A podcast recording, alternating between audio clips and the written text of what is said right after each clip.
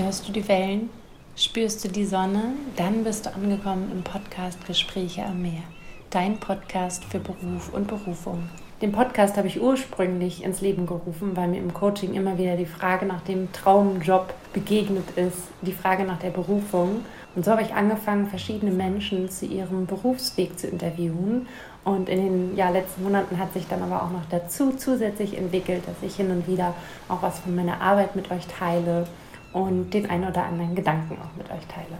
Mein Name ist Juli Hundgeburt. Ich bin ausgebildeter systemischer Coach und kreativer Prozessbegleiter, Hypnose-Coach und ich gebe Human Design Basic Readings. Frauen, die ihr Strahlen wiederfinden wollen und von Träumen endlich ins Tun zu kommen, unterstütze ich mit transformierenden Online-Coachings hin zu einem intuitiven, mutigen und bewussten Lebensstil. Unter meinem Markennamen Manava Lifestyle gebe ich zudem Workshops, 1 zu 1 Sessions und demnächst auch Mentoring-Programme. Manava bedeutet übrigens nicht nur im Hier und Jetzt zu sein, sondern ist auch der Name einer bestimmten Welle auf Mauritius, eine Insel, auf der wir einige Zeit als Familie mal gelebt haben. Nun aber ganz viel Spaß mit der neuen Folge. Bevor es nun losgeht mit Folge 46 und ich endlich auch mal von meinem Berufsweg spreche und ich mit reinnehme, was mich so in den letzten 17 Jahren, was ich so ausprobiert habe, wollte ich mich ganz kurz an alle Coaches richten oder an all diejenigen, die sich gerade noch in der Coaching-Ausbildung befinden. Elevate Your Vision ist weiterhin buchbar. Mein viermonatiges, sehr intensives Businessaufbau-Mentoring-Programm in der 1 zu 1 Betreuung. Du findest alle weiteren Infos in den Shownotes natürlich unter dem Podcast bzw. unter dem Video. Und ähm, ja, liest dir einfach alles durch. Du findest auf jeden Fall einen kompletten Überblick über die vier Monate, wie ich dich da begleite, wie wir dein Business zum Start bringen. Und ich freue mich total, wenn ich dich begleiten kann. Nun aber ganz viel Spaß mit der Podcast-Folge zu meinem eigenen Berufsweg. Herzlich willkommen zum Podcast Gespräche am Meer.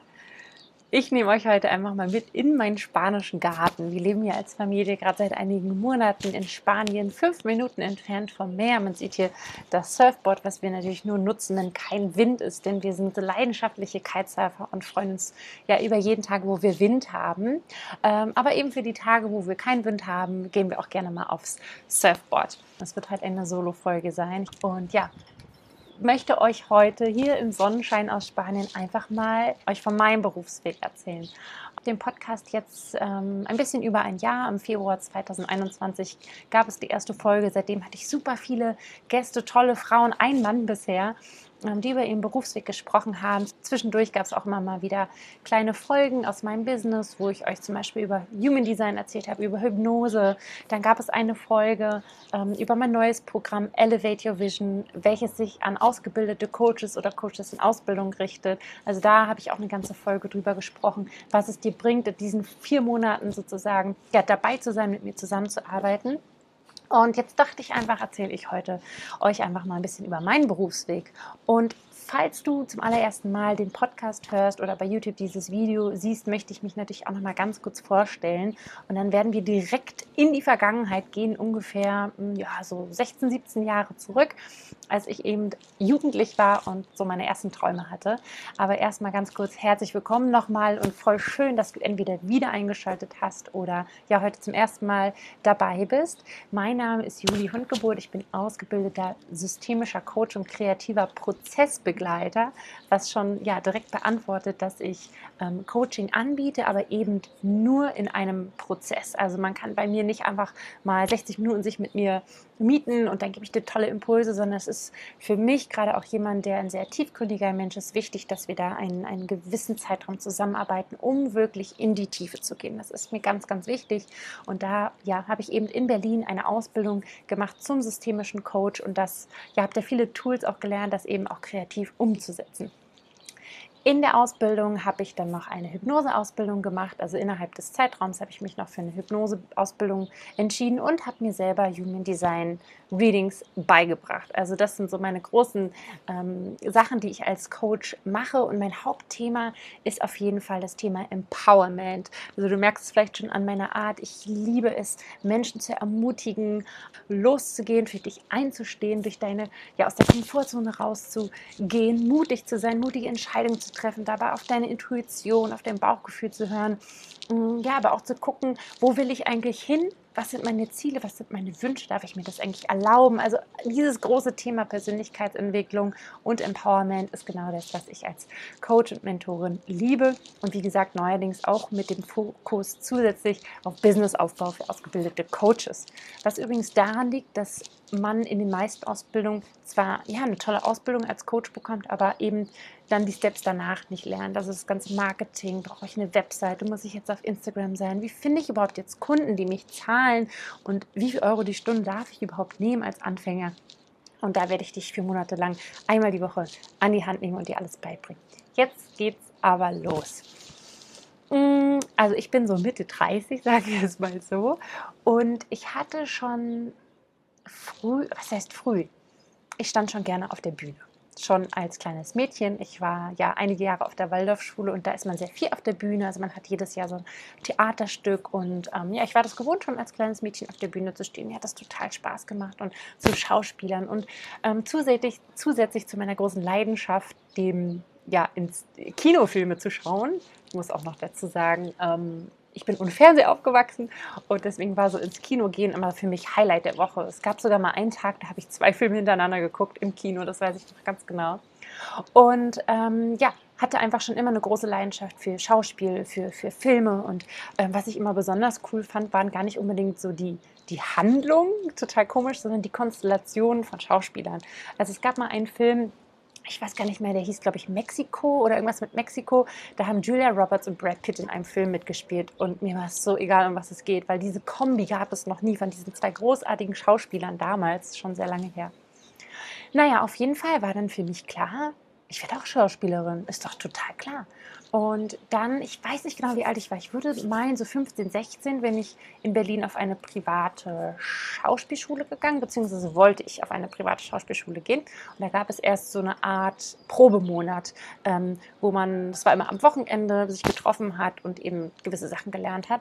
Da war übrigens auch Anna-Maria Mühe. Falls ihr sie kennt, könnt ihr gerne mal googeln. Eine erfolgreiche deutsche Schauspielerin. Die war damals mit mir, äh, die war schon auf dieser Schule und die habe ich am Wochenende mal gesehen. Auf jeden Fall, long story short, ich wurde nicht genommen mit der Begründung, ich sei zu groß und ich würde keine Rollen finden. Ähm, du weißt es wahrscheinlich nicht, ich verrate es dir, ich bin 1,82 Meter, ist jetzt nicht mega groß, aber es ist jetzt auch nicht, sage ich mal, so der, der deutsche Durchschnitt einer Frau. Ähm, und für mich war damals klar, also natürlich, ich war total traurig, mir war aber klar, es ist nicht der wahre Grund. Ich glaube, ich bin einfach nicht gut genug als Schauspielerin. Ähm, habe das dann für mich auch recht schnell abhaken können ähm, und ähm, parallel hatte ich immer mal auch Anfragen fürs Modeling. Ich wurde auch, ich glaube, zwei, dreimal am S-Bahnhof äh, auch angesprochen von Model Scouts. Und ähm, ja, habe dann gedacht, gut, dann werde ich halt Model. Macht ja auch Spaß, vor der Kamera posieren, Laufstege laufen. Das war meiner Größe. Ähm, ja, bis ich dann ähm, zu dem Punkt kam, ich war auch in einer Modelagentur, die gibt es leider heutzutage nicht mehr. Mm, also hatte auch so ein großes Modelbook und was man da so alles bekommt und Trainings und so.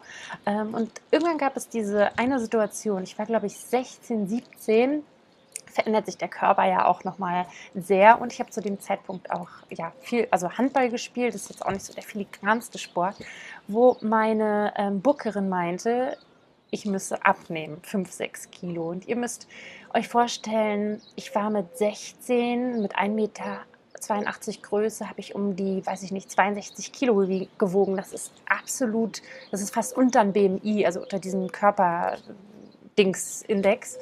Ähm, und für mich war von dem Tag an klar, ich möchte nicht mehr modeln, weil ähm, ja, ich, ich hatte schon immer so die Meinung, ähm, dass ich mich nicht für andere verändern möchte und ähm, vom Gewicht her sowieso nicht, zumal ich wirklich eine normale ähm, Körpergröße hatte, aber eben fürs Model-Business hätte ich wirklich ja einfach nochmal wirklich mindestens fünf Kilo abnehmen müssen. Naja, auf jeden Fall habe ich ganz viel in meiner Schulzeit schon als Komparse auch gearbeitet. Ähm, ich habe alle möglichen Werbespots mitgemacht. Ich war bei GZSZ, bei Anna und die Liebe, wo ich sogar Klavierdouble mal war übrigens. Ähm, da habe ich sehr gut verdient. Da habe ich, glaube ich, habe ich drei Minuten ein Lied spielen müssen und habe da irgendwie 300 Euro für bekommen. Ähm, gut, aber das war dann ein bisschen später erst in der Zeit. Was ich eigentlich noch sagen wollte, ich habe dann mit 16, 17 ähm, bin ich, das klingt immer so blöd, ich sage es einfach mal, wie es ist, zum Glauben gekommen. Wir hatten als Familie eine ganz besondere Situation. Ähm, Das ist vielleicht mal eine andere Podcast-Folge wert. Und ich habe von heute auf morgen an Gott geglaubt. Ich wusste, da ist Gott, der liebt mich, der hat mich geschaffen. Und ähm, ja, unsere Familie fing dann an, sonntags immer in den Gottesdienst zu gehen. Ähm, das war eine Freikirche. Das ist mir auch ganz wichtig zu sagen, weil das einfach ein großer Unterschied ist zur katholischen Kirche oder zur evangelischen Kirche. Es ist sehr frei, es ist sehr äh, viel mit Musik, moderne Popmusik, ja, was kombiniert wird mit ja wirklich wunderschöner Musik, mit tollen Texten. Und ich habe diese Musik so geliebt.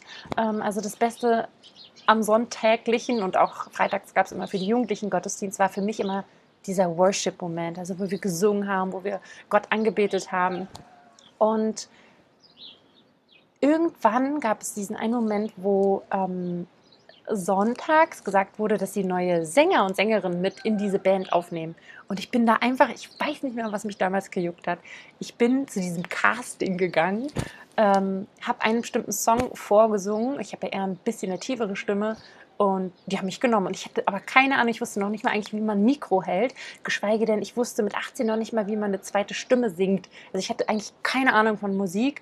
Aber was bei mir, glaube ich, damals der Unterschied, also ich will nicht sagen, der Unterschied zu anderen war, aber was bei mir so besonders war, war so diese Emotionalität, die ich über Musik, in dem Fall Worship, rüberbringen konnte. Und ähm, ja, das ging dann recht schnell, dass ich wirklich jeden Sonntag fast auf der Bühne stand, jeden Freitag.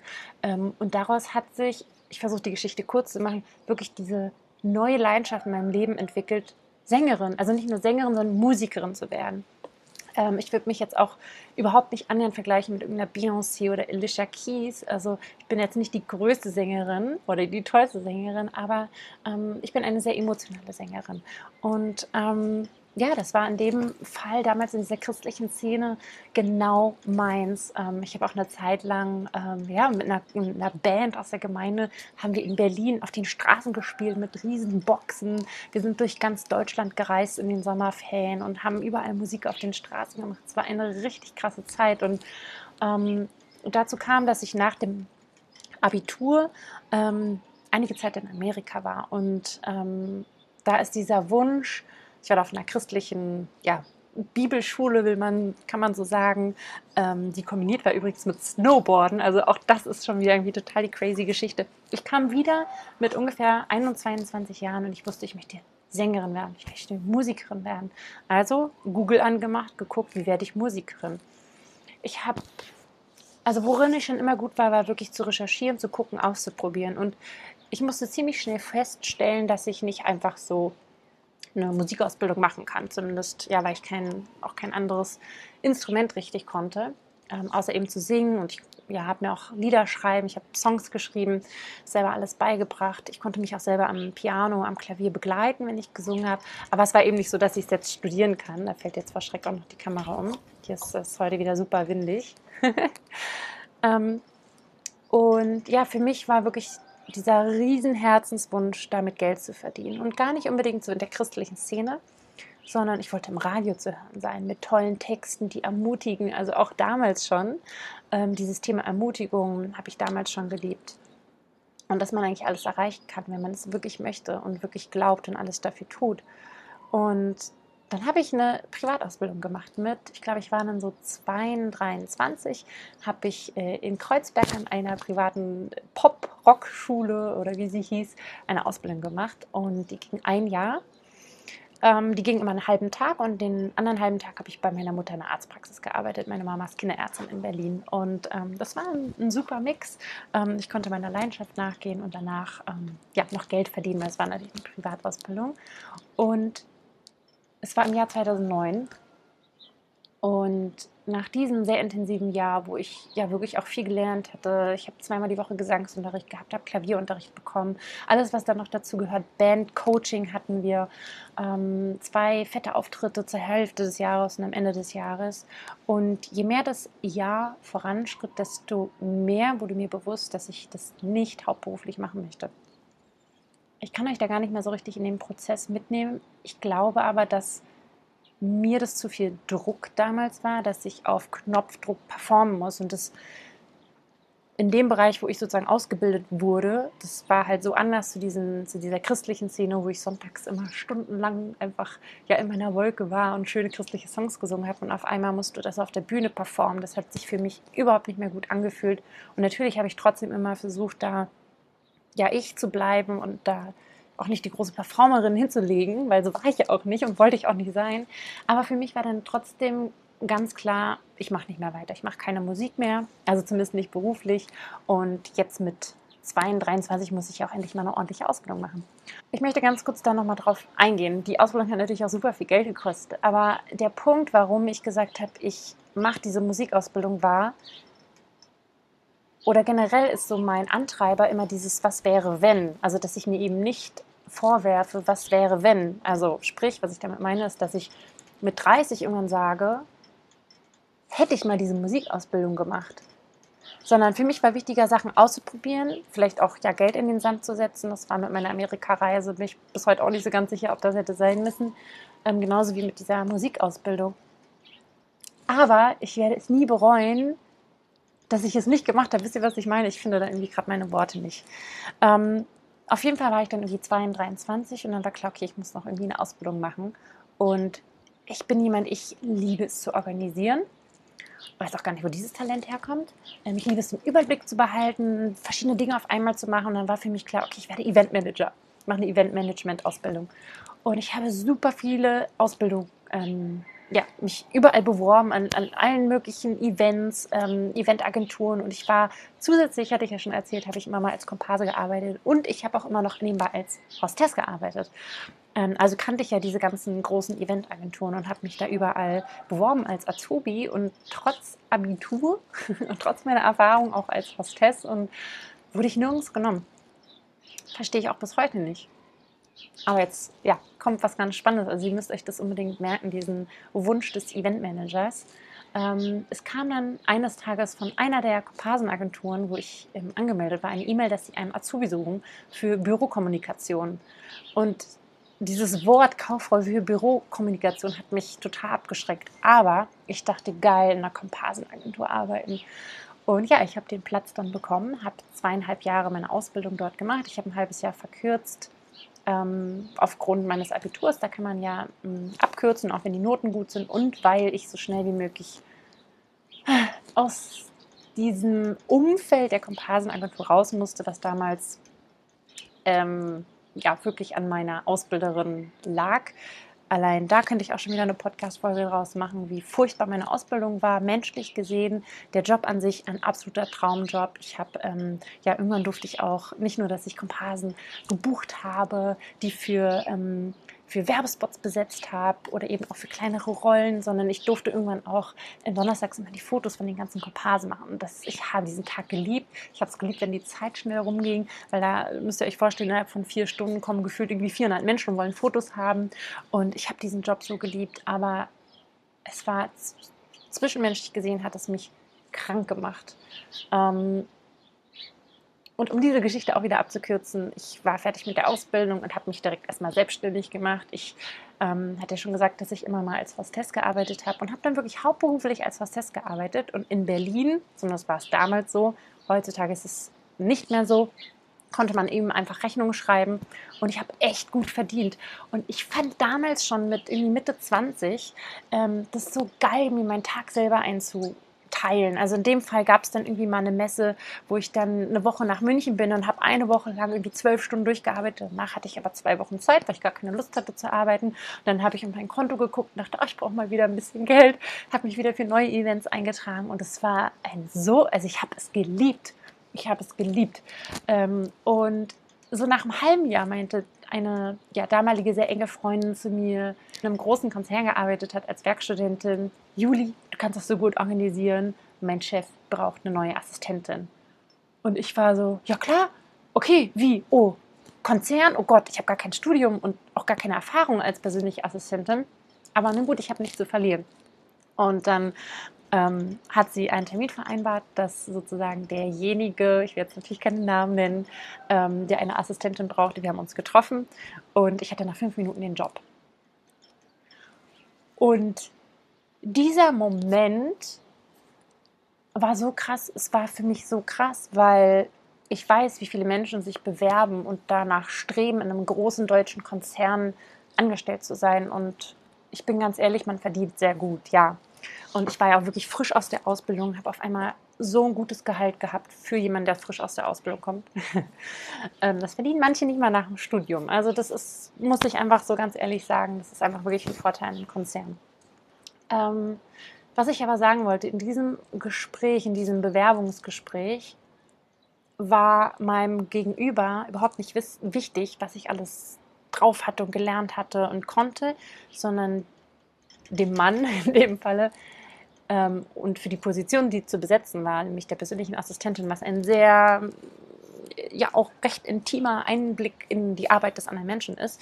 Ähm, also ich hatte natürlich Zugang zu allen möglichen Daten und Informationen, war in dem Moment wichtig, ob es als von den Personen her ähm, klappt, ob wir matchen. Und das hat unfassbar gut geklappt. Ich bin bis heute auch noch befreundet mit, mit dem Menschen. Es ist ein ganz wundervoller Mensch. Und ja, so gerade nach dem, was ich da in Ausbildung erlebt habe, mit dieser wirklich toxischen und cholerischen und krankmachenden Frau, muss ich leider einfach so zusammenfassen, dann auf einmal so einen liebevollen Chef zu haben, muss ich auch einfach mal so formulieren, war für mich wirklich ein Geschenk Gottes. Und ja, auf einmal war ich dann in diesem Konzern und ähm, äh, es war eine richtig tolle Zeit. Es war in dem Bereich ähm, der Startup-Förderung. Das heißt, ich hatte, habe auch wirklich jeden Tag immer mitbekommen, diese ganzen ja, jungen, kreativen Menschen, die ihr Business in die Welt bringen, die ihr sich in den Arsch aufreißen. Und ich dachte immer, geil, ich möchte auch ein Startup haben, aber ich weiß nicht womit. So, und jetzt kommt ein ganz spannender Moment. Nach einem Jahr musste ich leider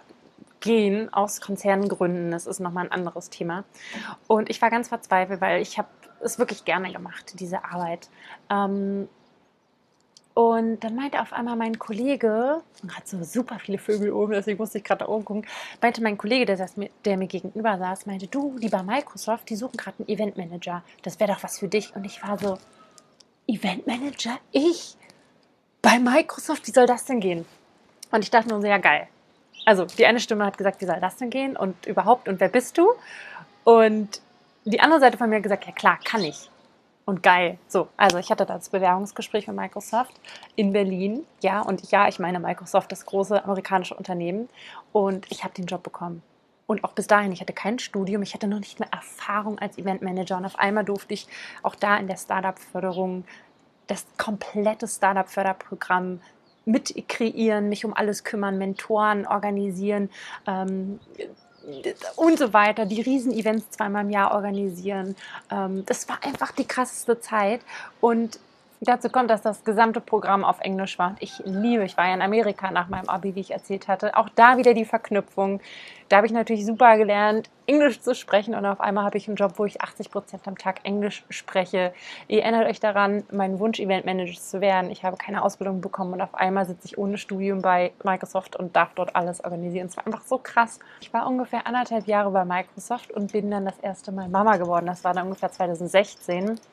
Und in dieser Elternzeit ist super viel passiert. Und zwar habe ich ja auf einmal von heute auf morgen frei gehabt und habe trotzdem Geld bekommen. Ähm, und ich habe super viel unternommen mit, meinem, mit meiner Tochter. Ja, also ich war da schon immer so eine Mama, ich habe gemacht, worauf ich Bock habe und da kommt mein Baby mit. Und ich habe dieses Jahr so, so, so geliebt. Und dazu kam, dass mein Mann und ich mit Kind dann noch zusammen ähm, zwei Monate auf Mauritius waren zur Elternzeit. Wir waren zwei Monate lang Kitesurfen und haben die Zeit als Familie genossen.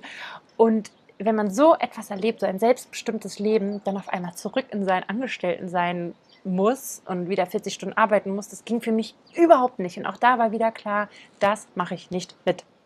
Dazu kam, dass in der Zeit, während ich in der Elternzeit war, sich der Bereich, wo ich bei Microsoft angestellt war, ich sage es einfach mal so aufgelöst hat. Das heißt, es gab die Position nicht mehr, es gab den Bereich nicht mehr und für mich war klar, ich muss mir einen neuen Job suchen.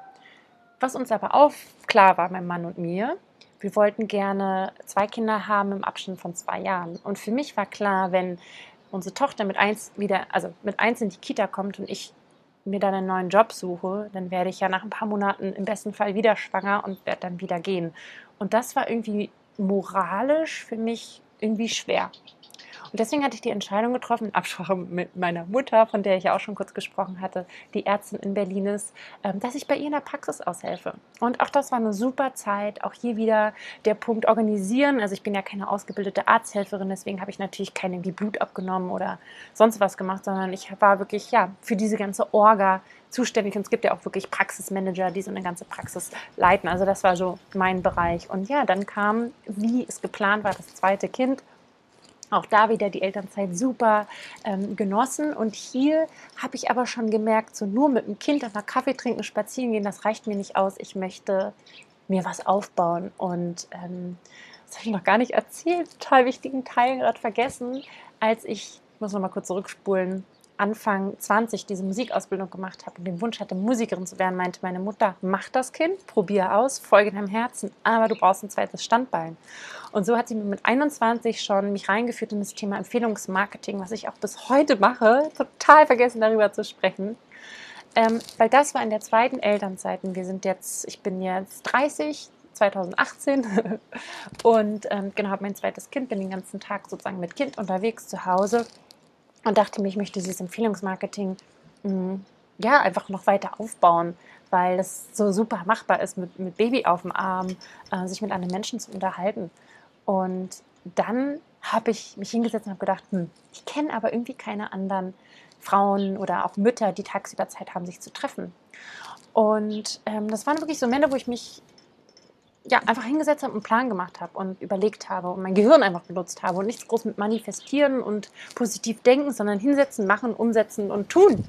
Und genau das habe ich gemacht. Ich habe dann in einer bestimmten Facebook-Gruppe ähm, gesagt, Leute, ich mache jetzt, ich glaube, alle zwei Wochen bei mir zu Hause ein Mama-Baby-Brunch. Und ich habe fremde Mütter zu mir nach Hause eingeladen. Ähm, das waren immer so um die vier, fünf, also eine kleine Runde.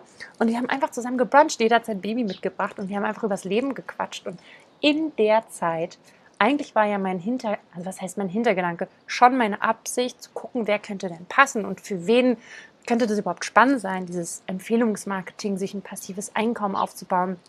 Ähm, aber in diesem Jahr habe ich eigentlich gemerkt, wie ich es liebe, andere Menschen zu ermutigen. Und jetzt wird es ein bisschen kompliziert, weil das zwei Stränge parallel sind. Also auf der einen Seite habe ich natürlich geguckt, welche Mutter ja könnte in mein Team passen. Und ich muss euch sagen, ganz kurz, von zehn Müttern waren acht unzufrieden mit ihrem Job und keiner wollte nach der Elternzeit zurück in seinen Job. Also war für mich klar, okay, ich zeige dir, wie man sich mit Baby ein Business aufbaut und danach kannst du entscheiden, wo du hingehst. Das war so mein logischer Gedanke, hat überhaupt nicht funktioniert. Ähm, auch das ist eine andere Geschichte. Aber was ich dennoch in diesem Jahr gemerkt habe, ist, dass ich es einfach liebe, Menschen zu lauschen, zuzuhören und aber zur gleichen Zeit auch meine Erfahrungen mit reinzubringen und ähm, irgendwann dachte ich so, ich möchte damit auch Geld verdienen. Hm, wie kann man denn damit Geld verdienen? Oh, Coach, ich werde Coach, klar. Das war dann so 2019 und es hat dann echt nochmal zwei Jahre gedauert oder anderthalb Jahre, glaube ich, gedauert, bis ich dann wirklich eine Coaching-Ausbildung angefangen habe. Und wir spulen jetzt ein bisschen vor. Ähm, ich habe dann, nachdem dann auch mein zweites Kind in die Kita kam ähm, und ich ja eigentlich irgendwie, ich wollte nicht zurück in einen Angestelltenjob und ich habe auch ehrlich gesagt in meinem Bereich, was ich eben da gelernt hatte als Assistentin und Eventmanager, nichts auf Teilzeit gefunden. Das war eigentlich damals ähm, der wichtige Punkt, dass ich gesagt habe, gut, dann muss ich mir selber einen Job kreieren. Ähm, und als Übergang habe ich dann wieder in der Praxis meiner Mama gearbeitet, worüber ich, das möchte ich einfach mal ganz kurz hier erwähnen, wirklich immer sehr, sehr dankbar bin, dass ich da immer mal wieder ähm, aushelfen konnte und mithelfen konnte. Und das war übrigens eine super wichtige Zeit, auch immer diese Male, die ich in der Arztpraxis ausgeholfen habe oder gearbeitet habe, auch für mich zu sehen, was tut mir denn nicht gut, weil ich habe ganz viel in der Arbeit gemerkt, was mir nicht gut tut und was ich nicht in meinem Leben ja, haben möchte oder so wie ich nicht mein Geld verdienen möchte, um das mal so ein bisschen abzukürzen. Ähm, auf jeden Fall habe ich, das ist auch wieder eine längere Geschichte, im Januar 2000, komme ich mit den Zahlen ein bisschen durcheinander, 2020, Corona-Jahr, nennen wir es einfach so, das erste Corona-Jahr. Ich habe im Januar von heute auf morgen die Entscheidung getroffen, dass ich nicht mehr in der Arztpraxis arbeiten möchte und habe gekündigt und habe gesagt, zu April mache ich mich selbstständig.